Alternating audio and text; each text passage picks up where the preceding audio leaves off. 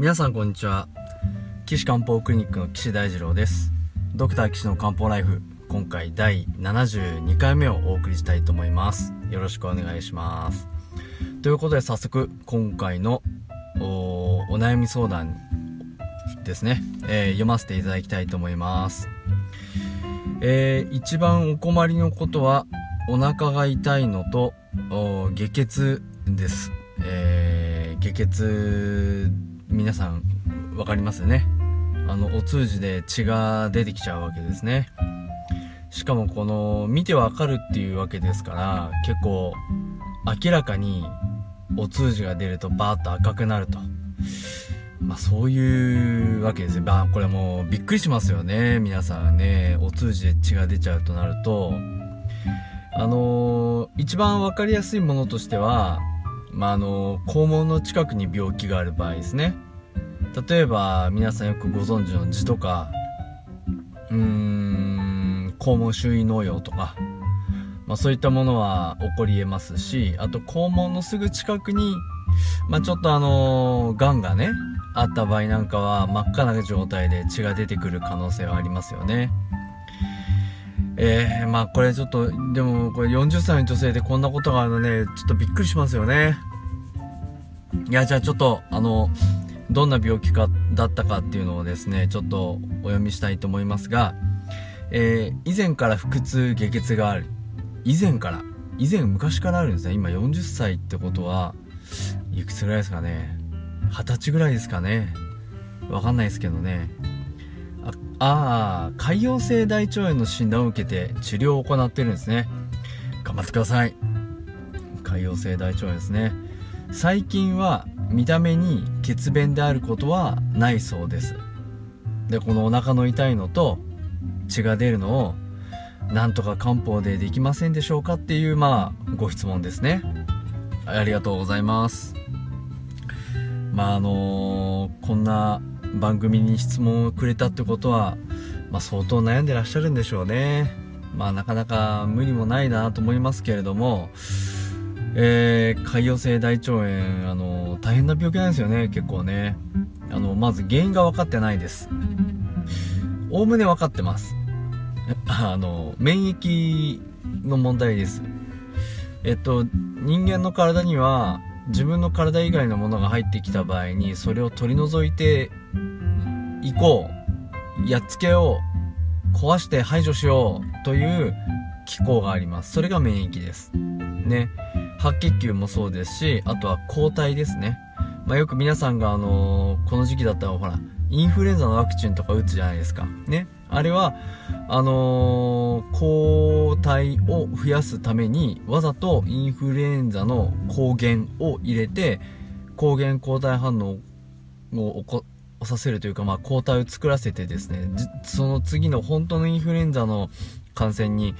えっと、備えましょうという、まあ、そういう作戦なわけですね。で潰瘍性潰瘍性大腸炎の場合は自分の免疫がなぜか自分の大腸の粘膜を攻撃して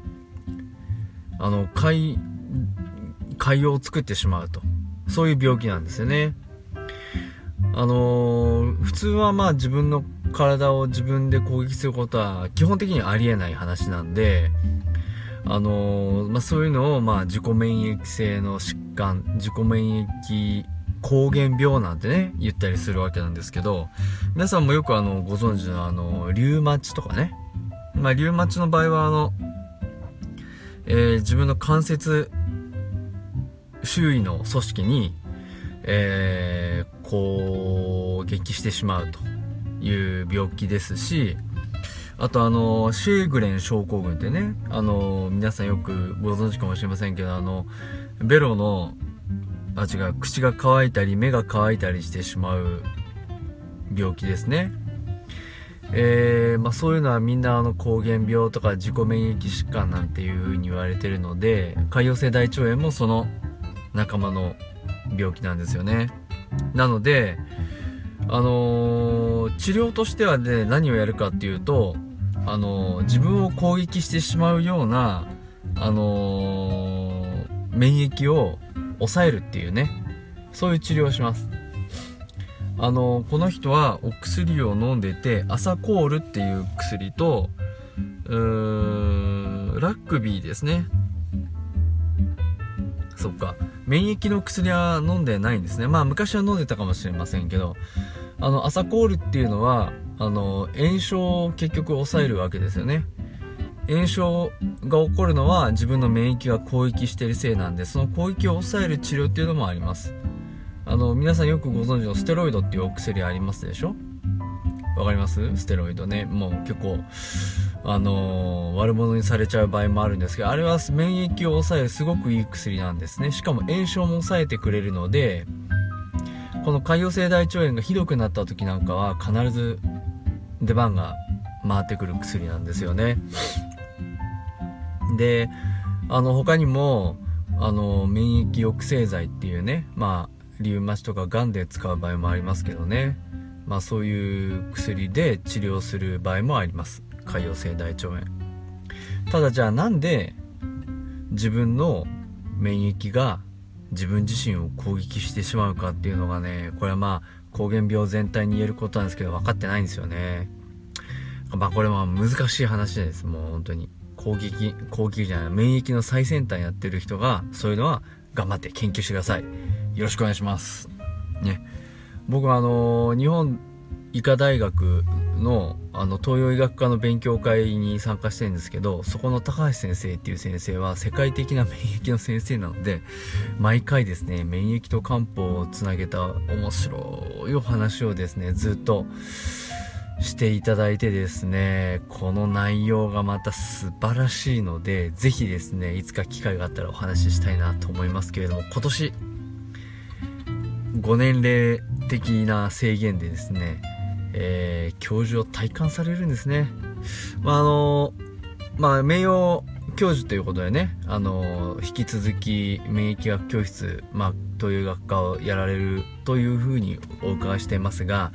まあ、あの、ぜひ高橋先生にはですね、漢方は免疫に非常にいいんだということをですね、証明していただいて、あの、中医学とか針とかの、あの、社会的な地位の貢献にね、あのご尽力していただければなと思います。僕はあの頭良くないんで そういう研究とかほんと興味がなくてですね全くやったこやってこなかった人間なのでまあちょっと恥ずかしい話なんですけどね。ですからあのー、その代わり僕はその漢方とか鍼灸の方にはむちゃくちゃ興味があるのでもう古い方に古い方に古い方に古い方にどんどんどんどん今あの勉強は進んでいくわけなんですね。いやー楽しい限りですけれども僕には僕でねそういったあの役目があるのかなと思ってますのでその道をしっかり頑張りたいなと思ってます。で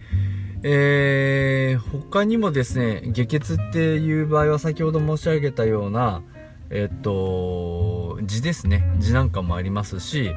あとは大腸がんね。もうちょっと言い方変えると直腸がんですね。直腸がん。もう肛門にすぐ近くっていう場合は真っ赤な血がバーッと出たりします。でその場合も大体ですねあのー、直腸診って言って、えー、まあ、手袋はめてあの直腸にねあのー、肛門から僕らお医者さんが指を入れて診察をするわけなんですよね。こうなんかできてないかなとかあの硬くないかなとか柔らかいかなとか。でこう指についてくる便は何色かなとかっていうのそういうのをね医学的に診察するんですけれども、まあ、そういったことをやって指に届くような範囲のところは大体その真っ赤な血がビヤッと出ますから。まあでもよっぽどこれは痔です。痔だ。絶対これは痔だって分かっていない人で下血が出たら必ずお医者さんに行ってください。ね。血が出た場合はですね、な、難しいんですけど、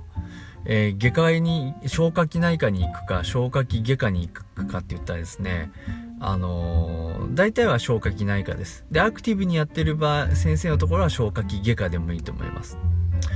あのー、消化器外科の先生は、手術適用の病気にはすごくあの積極的なんですけどあんまり手術をしない病気に対してはですねあのあんまりこう乗り気になってくれないところがあるんですね。あのやっぱり手術したくてお医者さんになったんで。なので潰瘍性大腸炎とかクローン病とかですと手術をする場合っていうのはまあ後の方では出てくる場合もあるんですけどまずはその薬で治療しますんであの内科に行った方が本当はベータはベータですけどその下血だけでは分かんないですよね。分かんないんでえっと僕だったらまず外科に行きます。ね血が出てるんで。で